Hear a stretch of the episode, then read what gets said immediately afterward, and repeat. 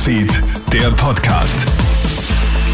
Hi, einen schönen Nachmittag aus der Kronhit Nachrichtenredaktion. Felix Jäger hier mit deinem News Update. Hilft ein Kaugummi im Kampf gegen die Corona-Pandemie? Wissenschaftler aus Frankfurt haben jetzt den Covid-Gum untersucht. Einen Kaugummi auf Basis von natürlichen ätherischen Ölen und Extrakten. Durch das Kauen könne man die Viruslast von SARS-CoV-2 in der Ausatemluft um bis zu 99 Prozent reduzieren. Und da das Virus ja vor allem durch Tröpfcheninfektion verbreitet wird, könnte der Kaugummi zusätzlich zu anderen Schutz Schutzmaßnahmen eine wichtige präventive Rolle spielen, so die Forscher. Virologe Norbert Nowotny ist skeptisch. Wir wissen von Rhinoviren, dass wenn man zum Beispiel inhaliert und ein paar Tropfen Zitronensaft reingibt, also ein etwas saures Milieu, das wollen die Rhinoviren nicht. Also es gibt schon ein paar Ansätze, das glaube ich würde aber bei den Coronaviren nicht wirklich funktionieren. Also ich würde sagen, wir sollten uns das genau anschauen mit diesem Corona-Kaugummi.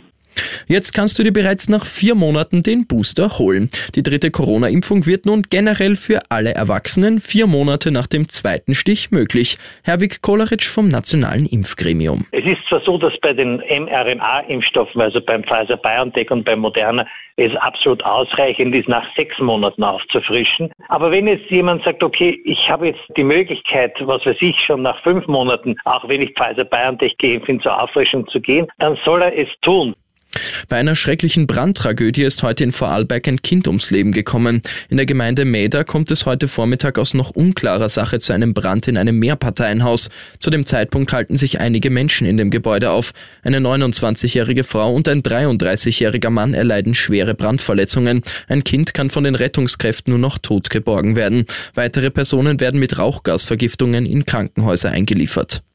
Und auch unter den Gottesdienern gibt es schwarze Schafe. In Südfrankreich ist jetzt ein Mann verurteilt worden, der sich 20 Jahre lang fälschlich als Pater ausgegeben hat. Als Pater Don Romaro gelingt es ihm immer wieder Menschen hinters Licht zu führen und sie um Geld zu betrügen. Damit die Tarnung hält, liest er auch Messen und nimmt Beichten ab.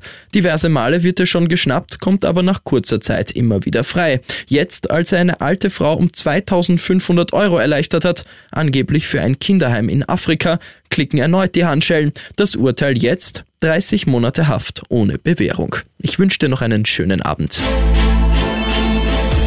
Krone Hits, Newsfeed, der Podcast.